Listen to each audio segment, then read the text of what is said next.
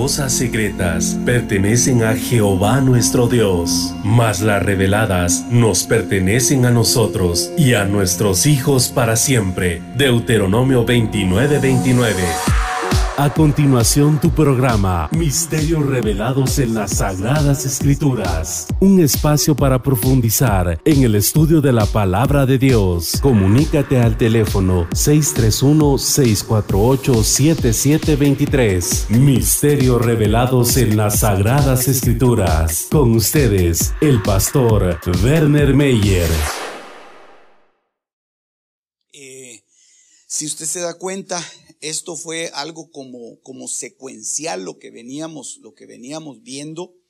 Eh, y, usted tal vez me, ayudará un poquito ahí con su, eh, con los, los eh, las notas que usted tiene, ¿verdad? Pero cuando empezamos a ver en, Apocalipsis capítulo número uno, sí se logra ver ahí, ¿verdad? ¿Se logra ver? Muy bien. Apocalipsis capítulo. Yo le pedí que lo pusieran aquí el pizarrón. Quiero probar a ver cómo se mira aquí, ¿verdad? Mejor. Eh, aquí en Apocalipsis capítulo 1, eh, vemos que hay como, como una, una palabra que el Señor nos dice, eh, lo que se va a, a revelar ahora, lo que se va a ver ahora, es, son las cosas que van a suceder en el tiempo final. Pero esa revelación va a venir a través del Hijo de Dios, a través de Cristo. Y entonces ahí es donde nosotros vemos, hermano, que Cristo, dice la palabra, es el espíritu de la profecía. El espíritu de la profecía, eso es lo que dice la, la escritura. Entonces, el Hijo se nos va a revelar y entonces cuando se nos revele el Hijo, entonces nosotros vamos a poder entender las, los tiempos y las sazones los, los, momentos. Por eso es que el Señor no, no perdía el, el, tiempo, sino que Él sabía exactamente qué tiempo era el que le tocaba, el que le tocaba vivir y el tiempo en el que estaba. Entonces, eh, ahí empezamos nosotros viendo Apocalipsis capítulo 1. Luego de esto, cuando entramos a ver el, el capítulo número 2 y el capítulo número 3, entonces ya viene y le va, el Señor va revelando a su iglesia, a las iglesias, el mensaje que les quiere trasladar en el tiempo final. Y recuérdese que todos estos, eh, eh, estos capítulos y en sí el libro de revelaciones está marcado precisamente por el número 7. 7, 7, 7, 7. Vamos a seguir viendo y hoy vamos a ver algunos 7 siete más. Entonces ya cuando viene el capítulo número 4, entonces ahí se, muestra lo que está en, aquí en la, pantalla. Dice, una, eh, aquí miré, dice una puerta abierta en el cielo. Y la primera voz que oí como de trompeta hablando conmigo dijo, sube acá, que yo te mostraré las cosas que sucederán después que estas. Entonces, ¿qué es lo que está diciendo?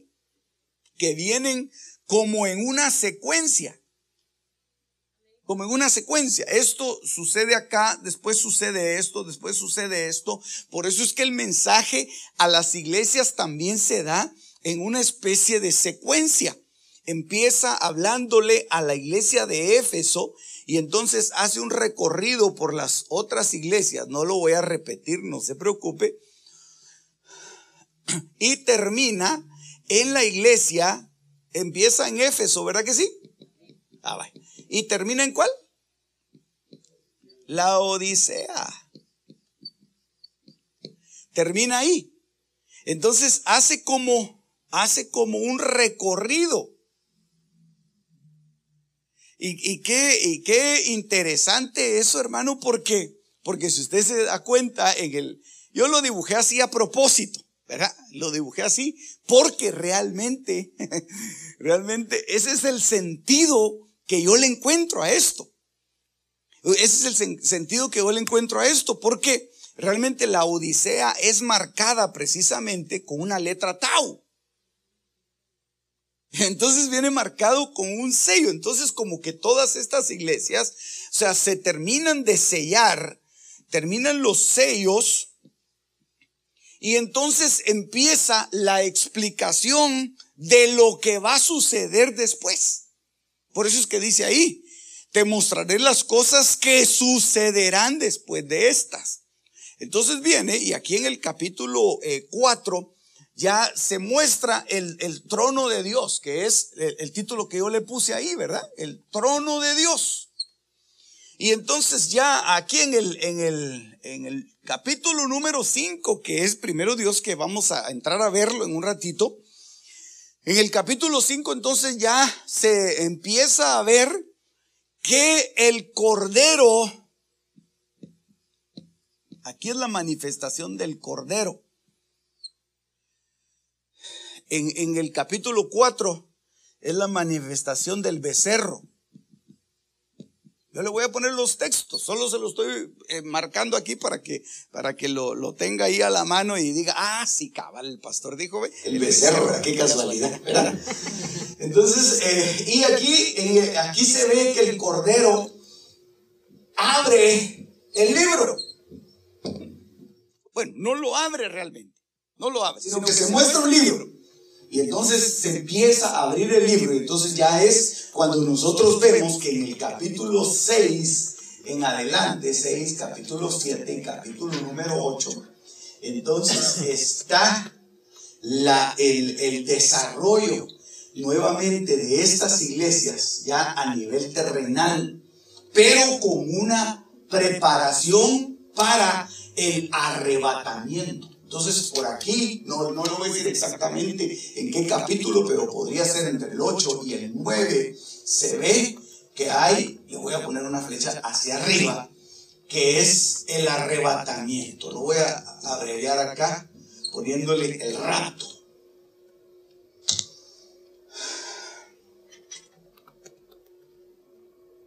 No nos hemos confundido todavía, ¿verdad, hermano? No, no nos hemos confundido, no, ahí lo llevamos en la secuencia. Entonces lo que le quiero decir es que una cosa viene después de la otra, hasta aquí, porque el libro de Apocalipsis no es un libro secuencial, sino que hay cosas que suceden y hay cosas que el apóstol Juan ve y las ve en el futuro, pero suceden anteriormente.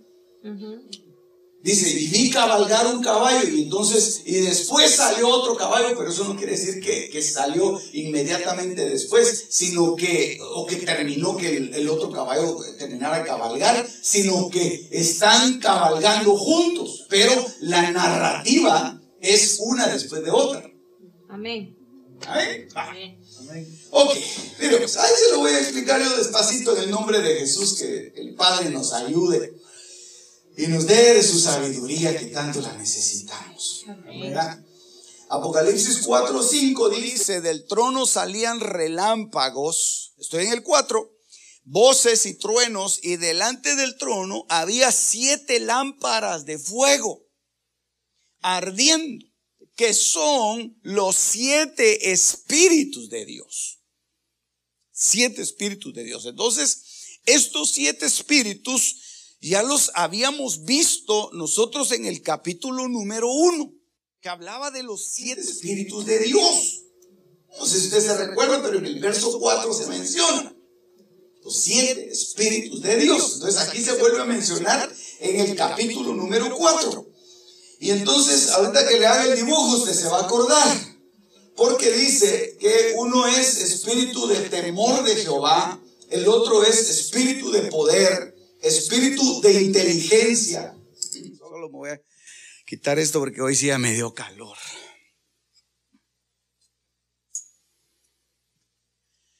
Espíritu de Jehová, el espíritu de sabiduría y el espíritu de consejo. Y habíamos hecho un dibujo, si usted se recuerda. Ah, ya se recordó, ¿verdad? habíamos hecho un dibujo de una menora del candelabro, de las luces de las lámparas. Y entonces eh, cada uno de esos espíritus tiene una, una función maravillosa, hermano. Cada uno de esos espíritus tiene una función preciosa para lo que vamos a ver ahorita. Esos espíritus, dice, eh, usted se recuerda en, el, libro de, de Isaías, cuando dice, y reposará sobre él. Y menciona los siete espíritus. Isaías capítulo 11, ¿verdad? Y reposará sobre él. Y menciona los siete espíritus. Pero ¿sobre quién está hablando ahí? Cristo. ¿Por qué? Porque, porque está diciendo y retoñará una vara de, de, de la raíz de, de, Isaí. Y entonces y dice, y reposará sobre él el espíritu de Jehová. Espíritu de inteligencia y de sabiduría. Espíritu de consejo y de poder.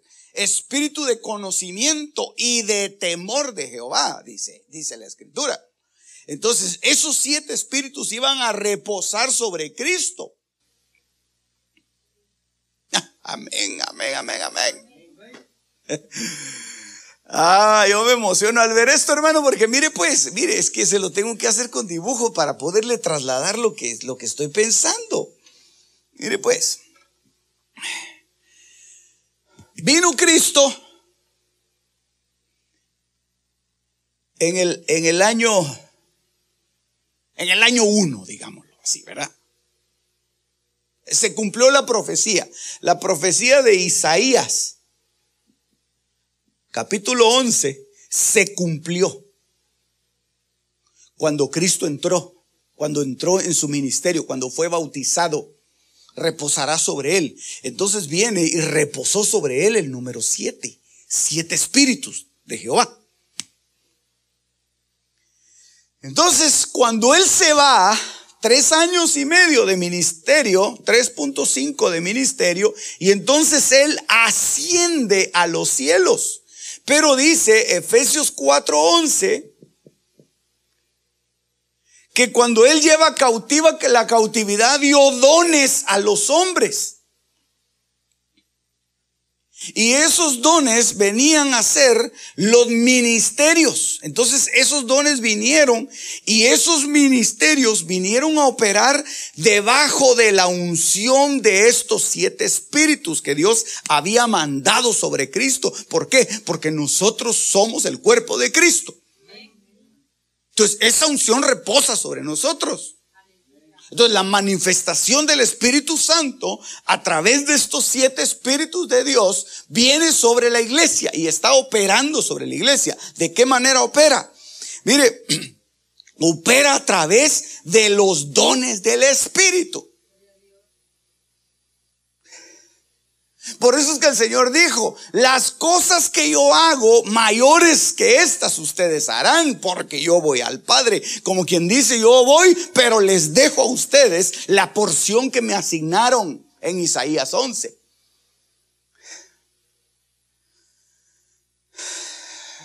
Aleluya.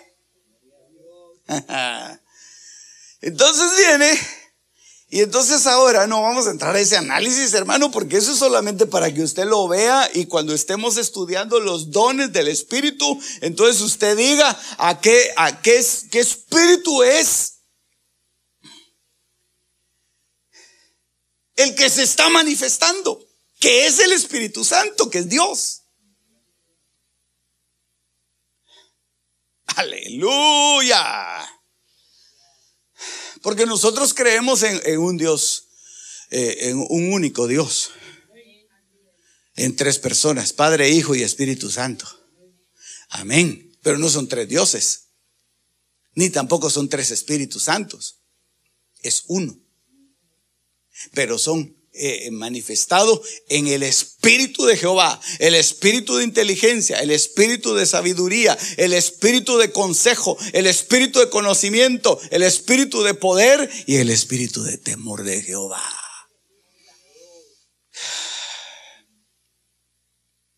Entonces, eso lo necesitamos nosotros ahora como iglesia, hermano. Lo necesitamos. Entonces estamos en esta etapa. Por eso es que cuando, cuando la iglesia se vaya ya no se va a necesitar eso. Es decir, es decir, ya no, ya no va a haber una manifestación como la que hubo en el tiempo de la iglesia.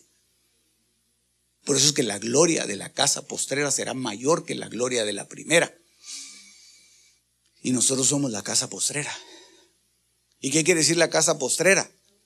La última. La última. Ya no hay otra casa. Nosotros somos la última casa. Por eso nos tenemos que poner las pilas, hermano. Nosotros somos lo mejor, hombre.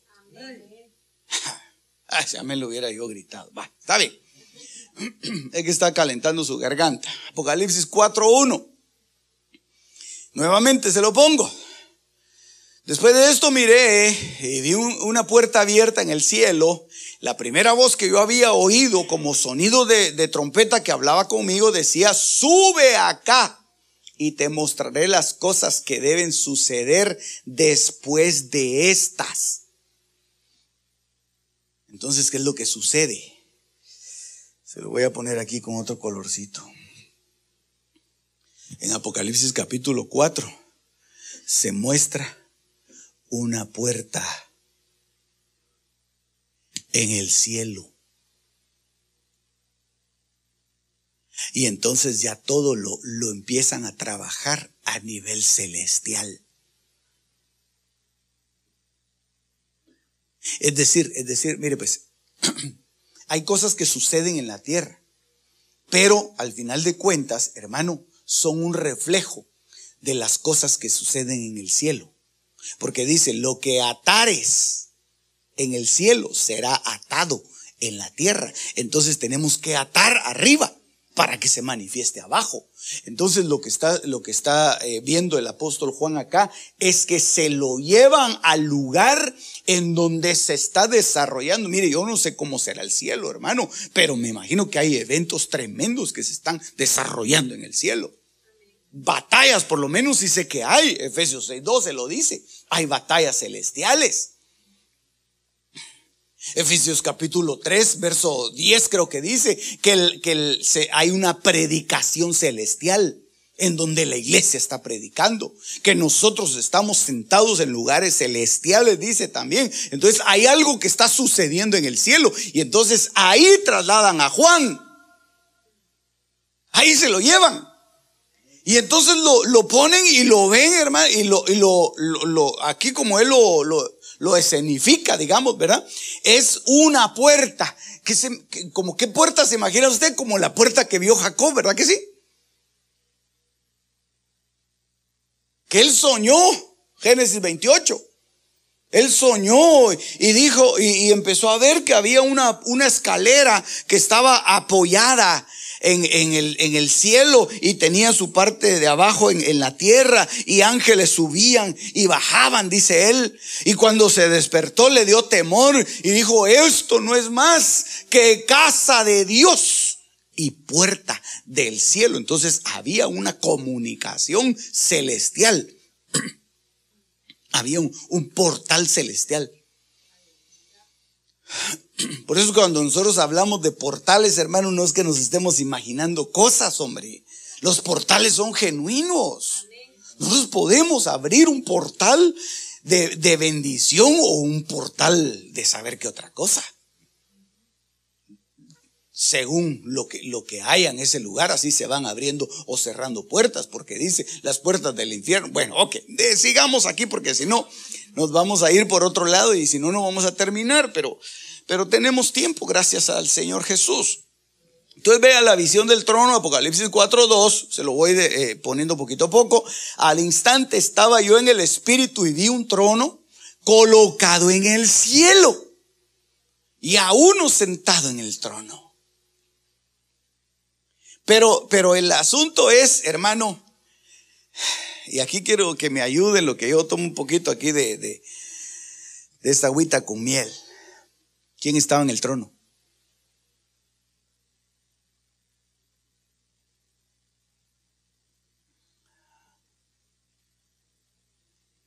Pero no me ayude tanto, hombre. ya basta de tanta ayuda, hermano.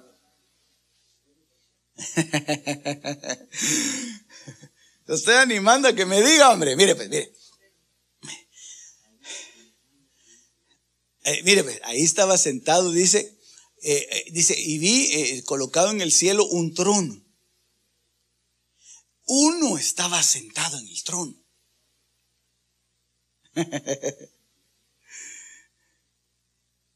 Ahorita le voy a decir, te voy a decir quién, quién estaba ahí, porque hay varios elementos alrededor de, esto en Apocalipsis capítulo 4. Entonces, ahorita lo que le voy a explicar es para qué se había puesto ese trono ahí. Porque ese trono lo colocaron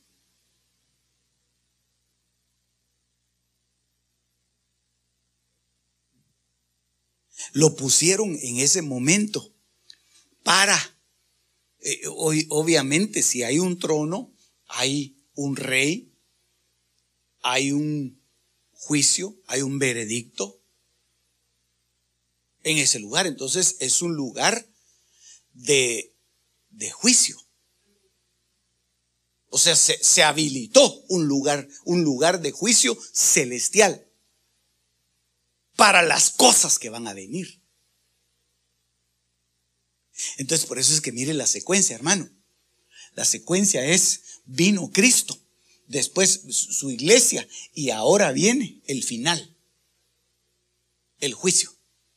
Porque todos debemos comparecer ante el tribunal de Cristo y cada uno de vosotros dará cuenta de lo que hizo mientras estaba en el cuerpo. Entonces, al final de la iglesia va a haber un juicio.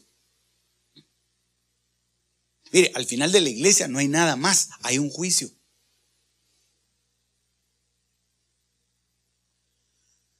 Ay, Padre bendito.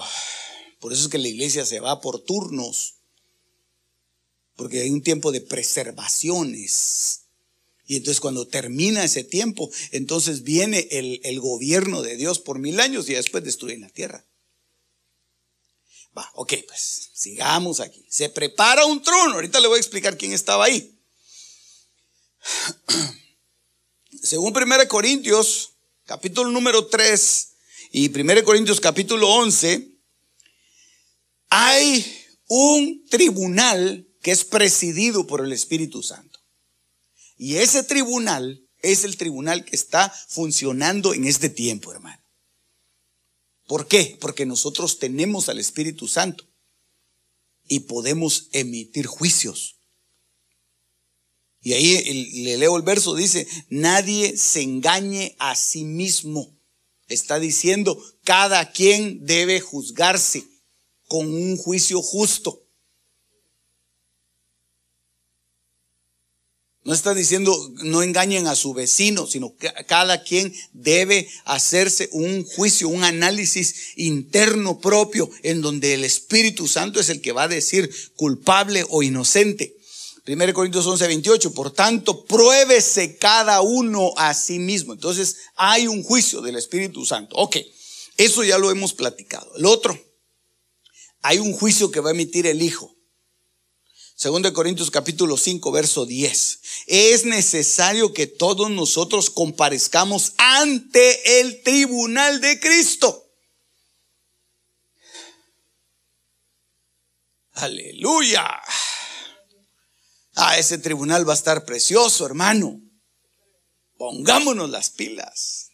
Vámonos las pilas. Es galardón, cabal.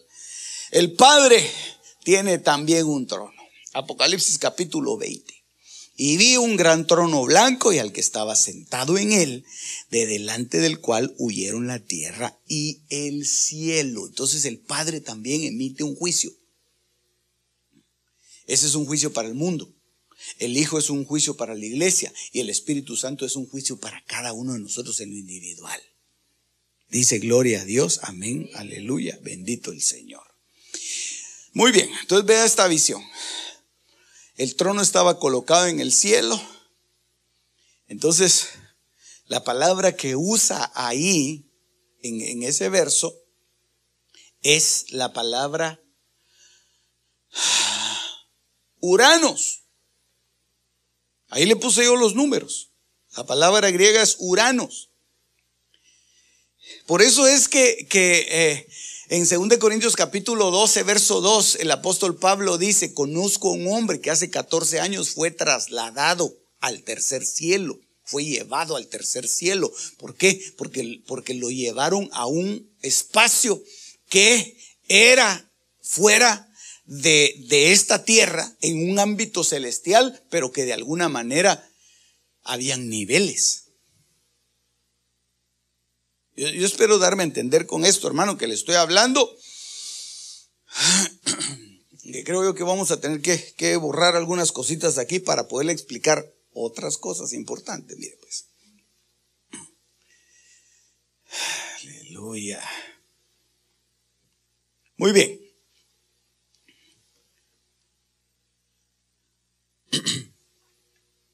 El cielo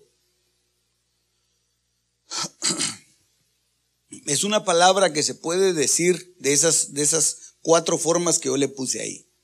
Epiuranos, mesouranos, uranos. Oh, la palabra hebrea es shamaim.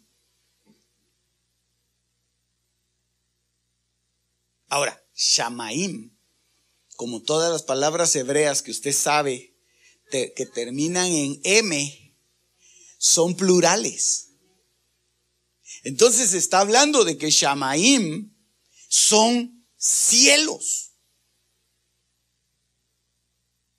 Por eso es que hay cielos de los cielos.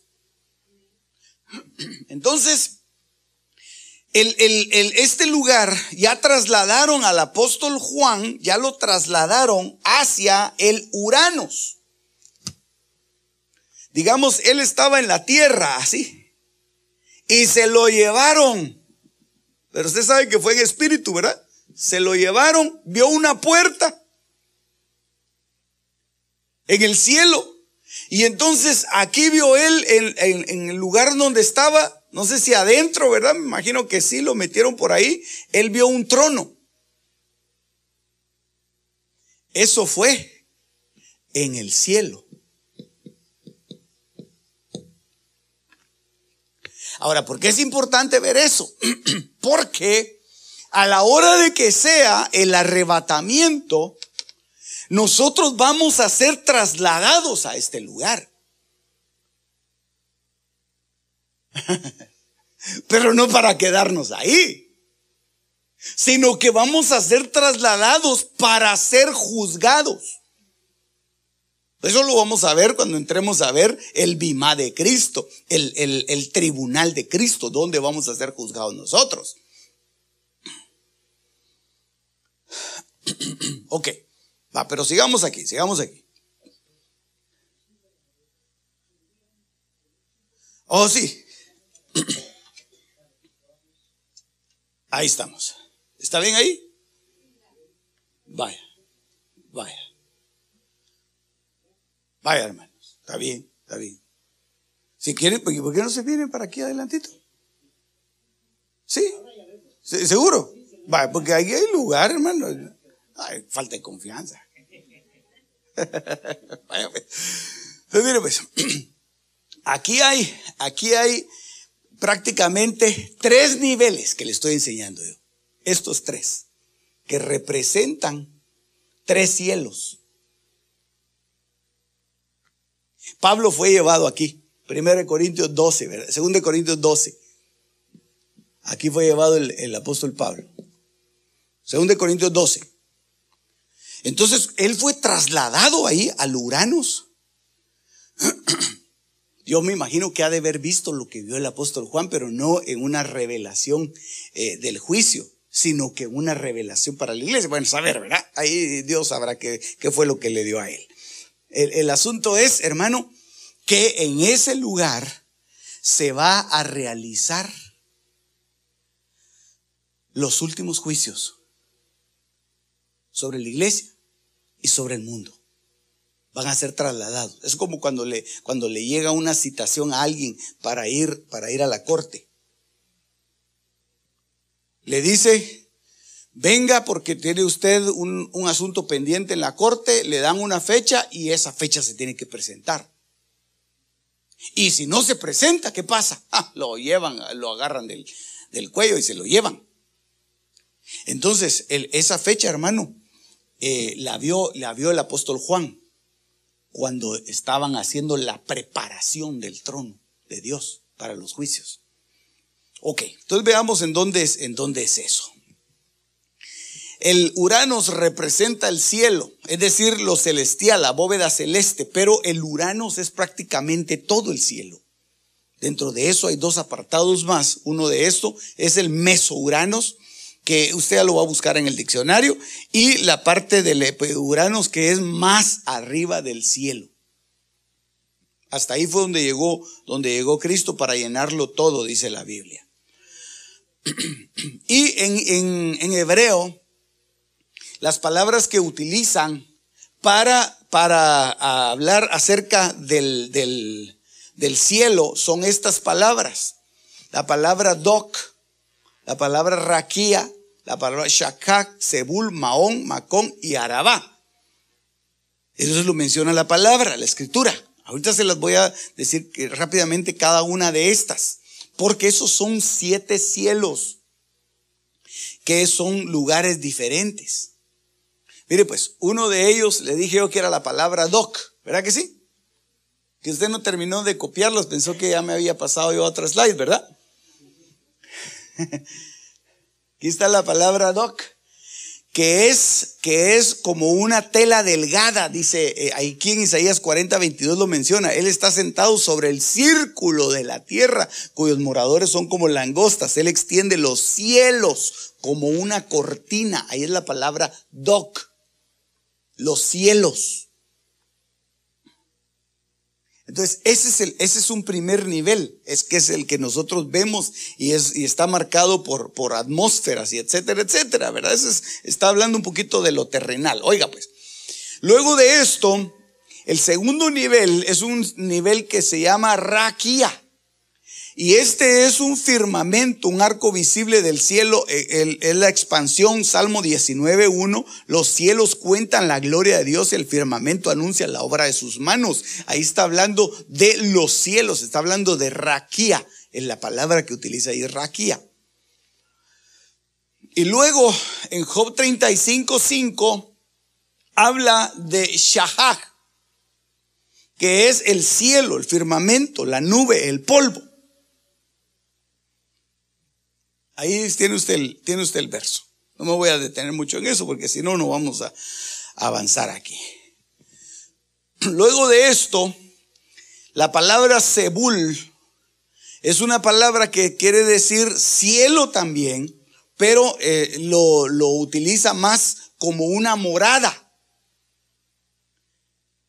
Es decir, eh, si alguien dice, yo cuando me muera voy a ir al cielo, dice. Pero no está hablando de que se va a quedar flotando en la atmósfera. ¿Verdad? Ese es una especie de cielo, pero es solo la bóveda celeste. Él va a ir y va a traspasar esos niveles y entonces va a llegar a una residencia, una habitación que posiblemente pueda estar ahí. No le digo que está ahí porque nunca he ido, pero un día voy a saber si efectivamente tenía o no tenía razón. Mira desde el cielo y contempla desde su santa y gloriosa morada. Mira desde el Sebul. No desde el Doc. Mira desde el Sebul, desde el cielo. Y luego el, en, en Mahón habla de una morada de Dios. Pero es una palabra que se puede traducir también como un retiro o como un asilo. Lo que pasa es que nosotros pensamos que el asilo es solo para ancianos, ¿verdad? Pero asilar es, como guardar, ¿verdad? Eh, y eh, habla de una cabaña, una guarida, una habitación, y ese es el Salmo 26, 8 que dice, yo amo la habitación de tu casa y el lugar donde habita tu gloria, amo el maón. Entonces esas son las recámaras más internas. Aquí la, palabra Macón, Salmo 33, 4, desde el lugar de su morada observa a todos los moradores de la tierra, habla también de una morada.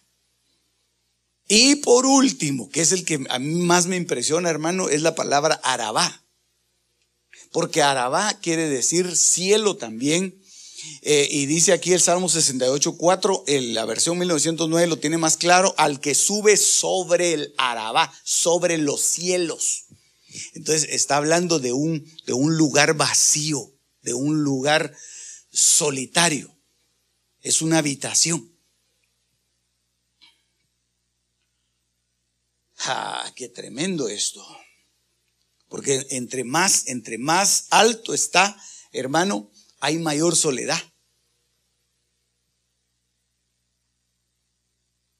Aleluya.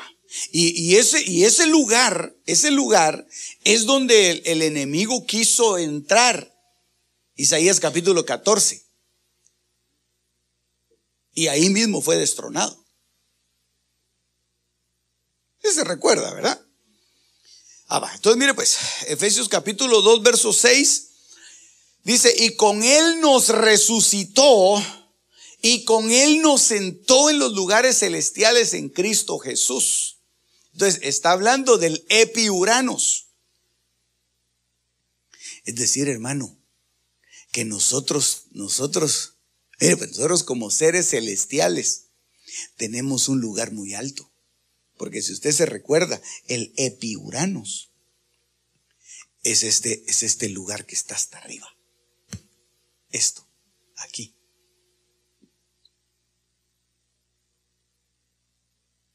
¿Por qué? Porque epi quiere decir lo máximo, más allá, lo mayor. Entonces, ese es el epi Uranos lo más alto. Ahí estamos nosotros sentados en lugares celestiales. Ahora, ¿para qué? Va, ok. Para autoridad. Ok, veamos eso. 1 Corintios 6, 2. ¿O no sabéis que los santos han de juzgar al mundo? Y si el mundo es juzgado por vosotros, no sois completamente, eh, no sois competentes para juzgar los casos más triviales. ¿No sabéis que hemos de juzgar a los ángeles? ¿Cuánto más asuntos de esta vida? Entonces, si tenéis tribunales que juzgan los casos de esta vida, ¿por qué ponéis por jueces a los que nada son en la iglesia? Entonces, los, los, los juicios terrenales esta es la tierra, los juicios terrenales se deben llevar a cabo por los terrenales.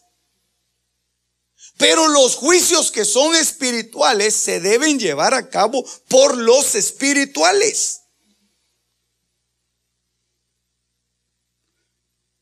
Aunque estén en la tierra. Nosotros estamos en la tierra, pero no somos del mundo, hermano. Nosotros estamos aquí, pisamos la tierra, caminamos y, pues tenemos todas las funciones que tiene un, eh, un, habitante de, de esta tierra. Pero la Biblia dice que nosotros no somos de este mundo. Nosotros somos celestiales. Aleluya. Bendito el nombre del Señor, hermano. Voy pues a preparar lugar, dijo el Señor, para que donde yo esté, vosotros también estéis, porque vosotros sois eh, eh, celestiales, no sois terrenales. Y entonces aquí eh, dice 1 Corintios 15, 40, hay asimismo cuerpos celestiales. Mire, hay, hay cuerpos epiuranos. O sea, aquí a nosotros nos van a dar un cuerpo de esos. Ahorita tenemos un cuerpo terrenal, dice aquí, y hay cuerpos terrenales también, terrestres, epigeios le llama aquí la Biblia. Pero la gloria del celestial, eh, o sea, el de Dios, es una, y la del terrestre es otra.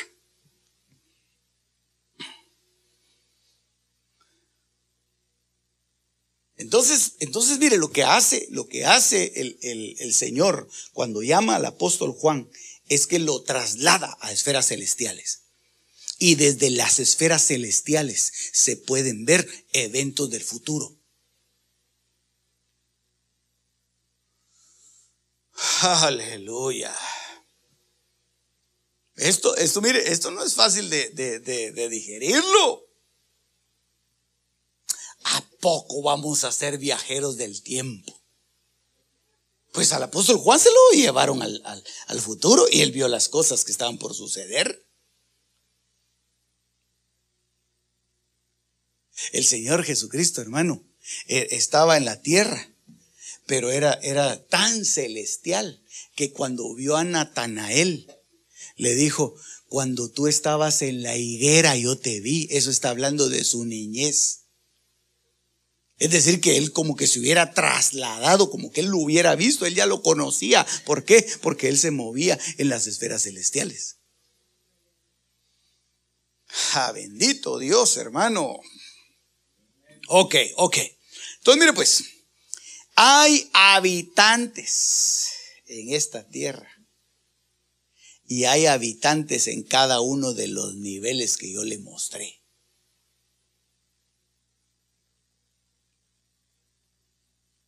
Está complicada la cosa, ¿verdad?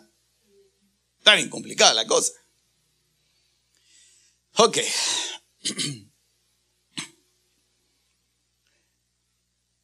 Ahí en el capítulo 4 se mencionan prácticamente siete personajes que están alrededor del trono. Y bien dijo usted, ¿verdad? El trono del Padre. La voz era del Hijo. El que movió a Juan fue el Espíritu Santo. A Juan se lo llevaron ahí como, como terrenal, pero como celestial también se lo llevaron a presenciar eso. Estaban los cuatro seres vivientes, estaban los siete espíritus de Dios que ya le dije yo, y además de eso habían 24 ancianos. Entonces ya se estaba preparando todo, hermano.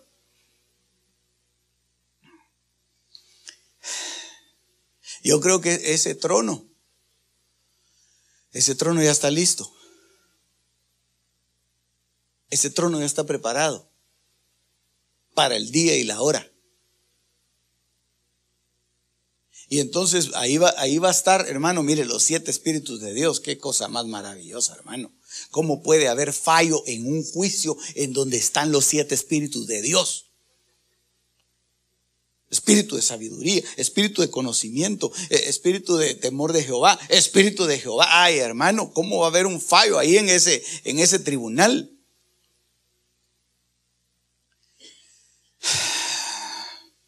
Qué lindo el Señor. Aleluya. Por eso es que cuando Dios, cuando Dios, mire, qué, qué cosa más linda, hermano, en Génesis capítulo 1, verso 26 dice, hagamos al hombre hagamos. Dios hubiera podido decir, voy a hacer al hombre. No, pero Él toma consejo. Y por eso es que dice, hagamos al hombre. ¿Por qué? Porque hay un, hay, dentro de los espíritus de Dios, hay espíritu de sabiduría, espíritu de consejo, espíritu de conocimiento.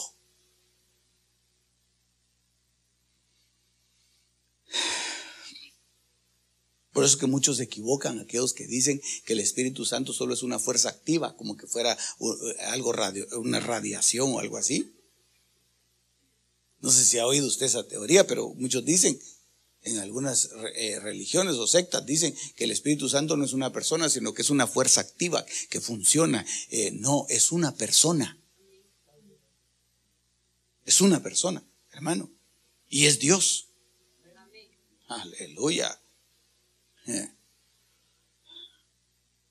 Y es por el que vivimos. Bueno, mire pues, Apocalipsis 4.7. El primer ser viviente, hablando un poquito de los cuatro seres vivientes, el primer ser viviente era semejante a un león, el segundo ser era semejante a un becerro, el tercer ser tenía el rostro como el de un hombre y el cuarto ser era semejante a un águila volando. Esto no es casualidad. Esto no es casualidad. Porque el Señor dice que, Él fue el cordero inmolado. ¿Verdad que sí? Pero aquí, pero aquí están, aquí están eh, haciendo la, la, representación de el Señor Jesucristo en sus cuatro facetas.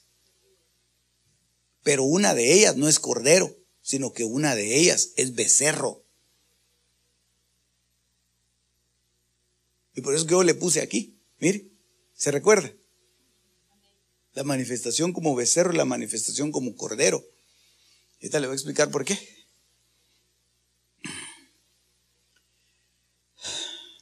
Porque ese es un juicio universal. Ese es un juicio universal.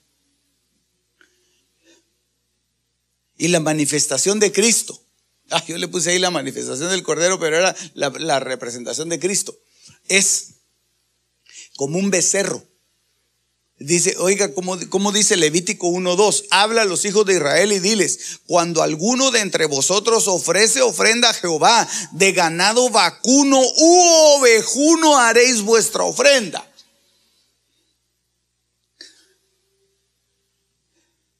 No está muy complicada la clase hoy, hermano.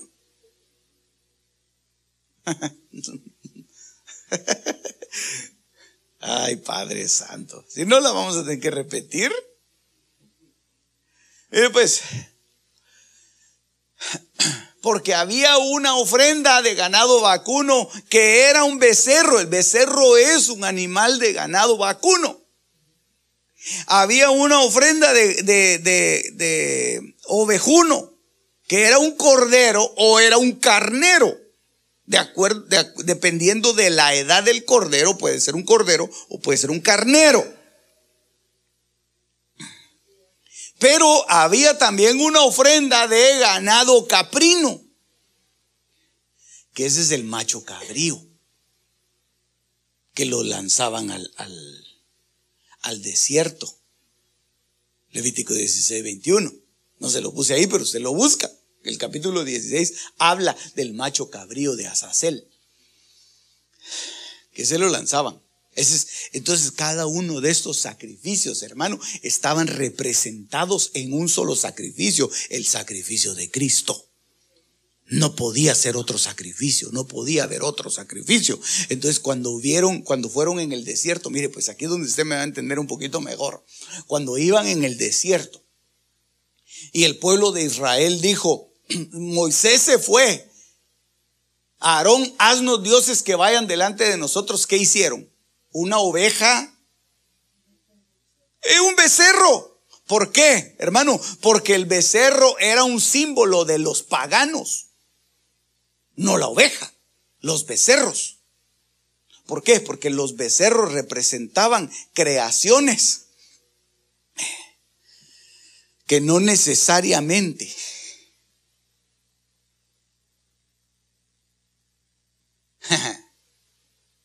que no necesariamente somos nosotros. Eh, permítame, no, no, no. El, el Cristo hizo el sacrificio representando el becerro, el cordero, el carnero y el macho cabrío, porque él llevó sus pecados encima de nosotros, pero rescató en su muerte a diferentes creaciones. Por eso es que dice de toda nación, de toda lengua, de toda estirpe, de toda raza. Y cada una de esas estaba representada en distinto animal. El becerro, el cordero, el carnero y el macho cabrío. Y harían falta algunas otras que no le puse yo ahí, porque también se sacrificaba la sangre de, de un palomino. Padre Santo, bendito el Señor Jesús. Entonces, eso eh, y, recuerdes, hermano, que, que cuando se hizo en Éxodo capítulo 12 el sacrificio para que Israel saliera de, de Egipto, lo que se sacrificó fue un cordero. Y la Pascua estaba representada en un cordero, no en un becerro. ¿Por qué? Ah, no me está siguiendo.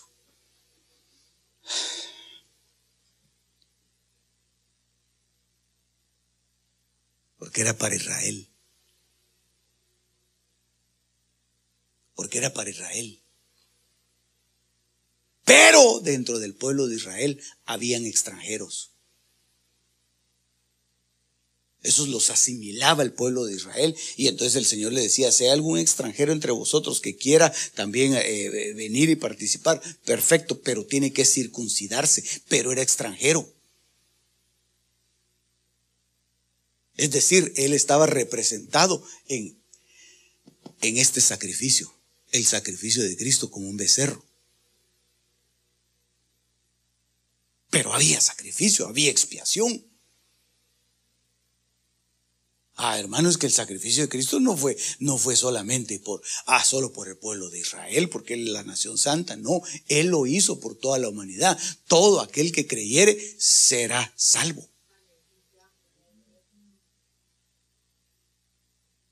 Entonces él hizo todo eso. Lo que pasa es que ahora nosotros, pues es un poquito más es mucho más fácil, aceptamos a Cristo, Padre, gracias, ¿verdad? Pero en ese tiempo ellos tenían que estar escogiendo el cordero, si era macho cabrío, si era carnero, tenían que hacerlo de una forma, si era una oveja, la tenían que presentar de tal manera y tenían que hacer una selección tremenda, hermano. Por eso es que nosotros no nos podemos meter a celebrar las 613 ordenanzas que ellos tenían.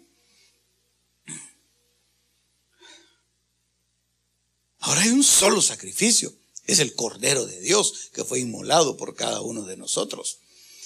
Ok, aquí se está, mire, la presentación del Cordero.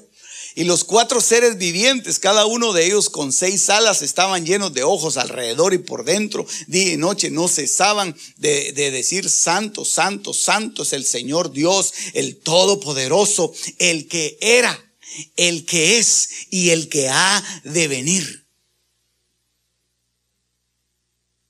Entonces ellos están, eh, hermano, mire, en ese tribunal que yo le puse ahí, están los, los cuatro seres vivientes, vivientes diciendo, santo, santo, santo, porque redimiste con tu sangre a toda la humanidad. Y no solo a toda la humanidad, sino a toda la creación.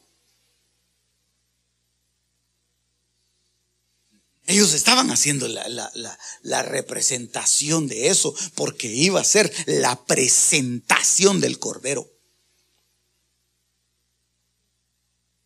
Ah, yo no sé si, si, si, logro darme a entender, pero yo sigo adelante, adelante, hermano, en el nombre de Jesús.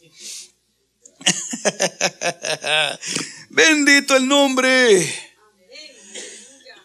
Ok, entonces veamos a estos 24. Entonces ahora ya es un poco más sencillo entender qué son estos 24 ancianos. Ya no se lo tengo que explicar, ¿verdad que no? Apocalipsis 4.10 los 24 ancianos se postran delante del que está sentado en el trono, adoran al que vive por los siglos de los siglos, echan sus coronas delante del trono diciendo, Señor, digno eres de recibir la gloria y la honra y el poder, porque tú creaste todas las cosas y por tu voluntad existen y fueron creadas. Está hablando de todo, todo, todo, todo, todo, todo, todo en la eternidad pasada y en el presente que se está viviendo y en el futuro que tocaba vivir ahí todavía. Porque eso lo está viendo Juan en un espacio celestial. Entonces, el pasado, el presente y el futuro, todo eso está contenido en el sacrificio de Cristo. Gloria a Dios. Y esos 24 ancianos vienen a representar las distintas creaciones y estirpes que han existido durante todo. Mira, dentro de todos ellos hay un representante de la raza humana.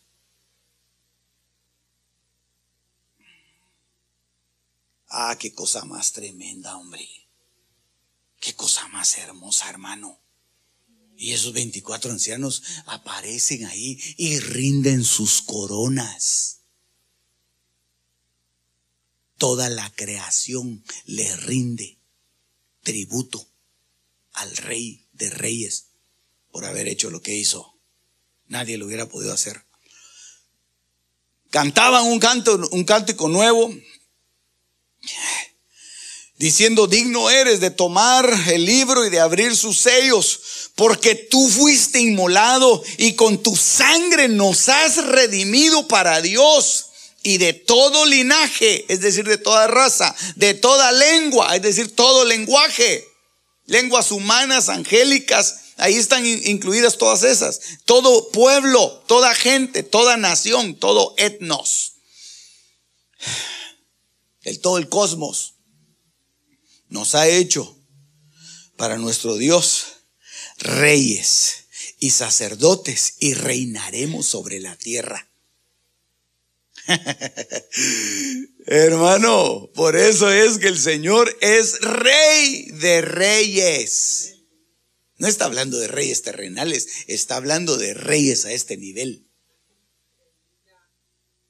Rey de verdaderos reyes. Aleluya. Entonces ahí sí va a haber un reino de sacerdotes. Ahí sí va a haber una verdadera teocracia, hermano.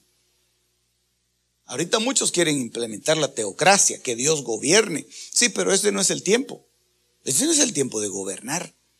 Es el tiempo de gobernarse a uno mismo por el Espíritu Santo.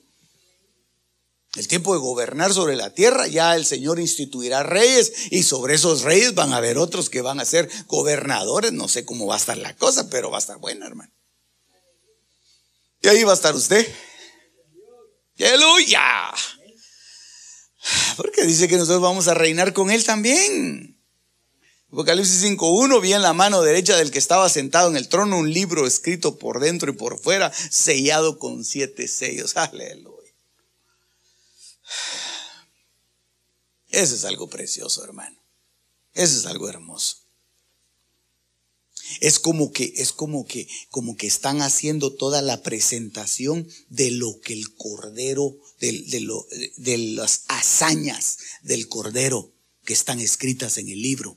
Ahorita vamos a ver qué hay en el libro, porque empiezan a abrir los sellos, pero, pero es como que todos estuvieran eh, bueno, de hecho todos están alabando y glorificando al Cordero por lo que hizo y por lo que está escrito en el libro.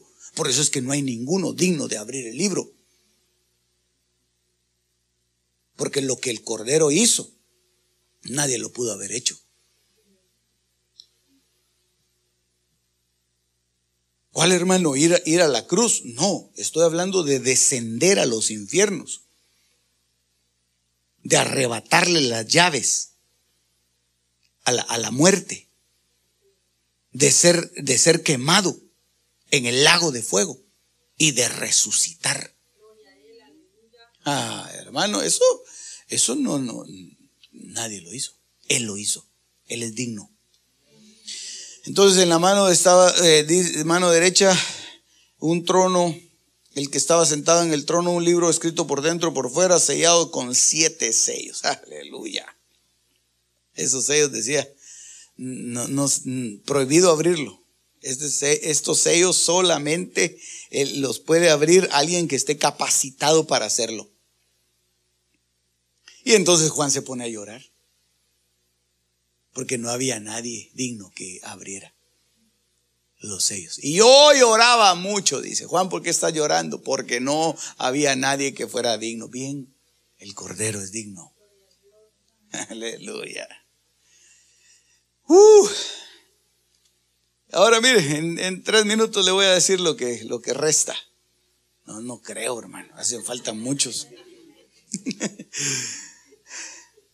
y ninguno, ni en el cielo, ni en la tierra, ni debajo de la tierra podía abrir el libro ni aún mirarlo. Y lloraba yo mucho porque no se había hallado a ninguno digno de abrir el libro, ni de leerlo, ni de mirarlo.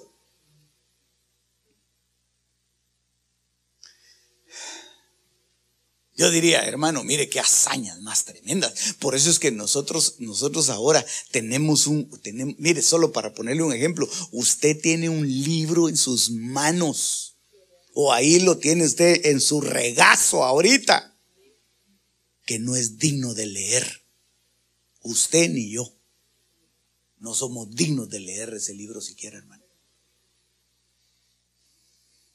Pero el Señor, por su misericordia, nos lo regaló, hermano.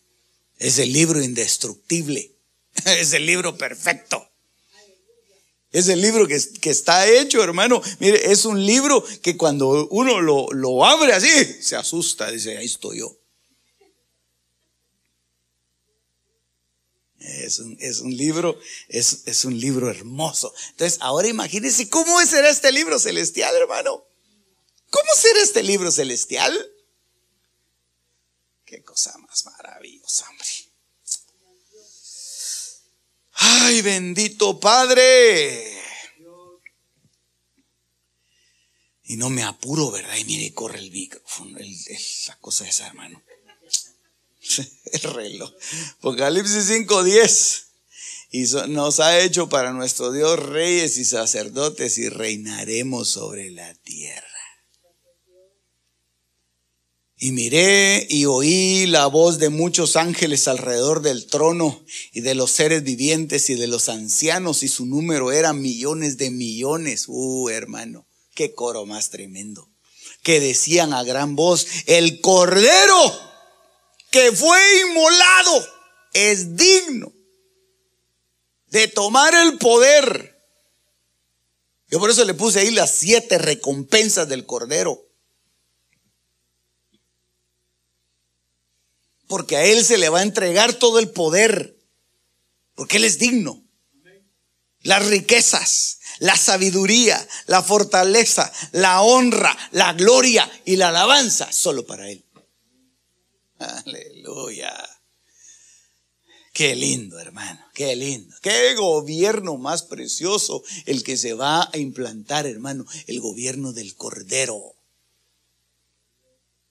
Entonces yo lo que le diría es que no se vaya a perder eso por nada del mundo, hermano. Que no lo entretengan los, los espejitos eh, falsos que venden, hermano, en, el mercado negro. Que, es que, que se encuentran por todos lados en la tierra tirados. Oh, véngase para acá, aquí está más alegre la cosa, véngase por aquí, vamos a seguir a San no sé quién, a San no sé qué otro. Vamos a ir en pos de las cosas del mundo. No, hermano, no. Vamos mejor en pos del Cordero.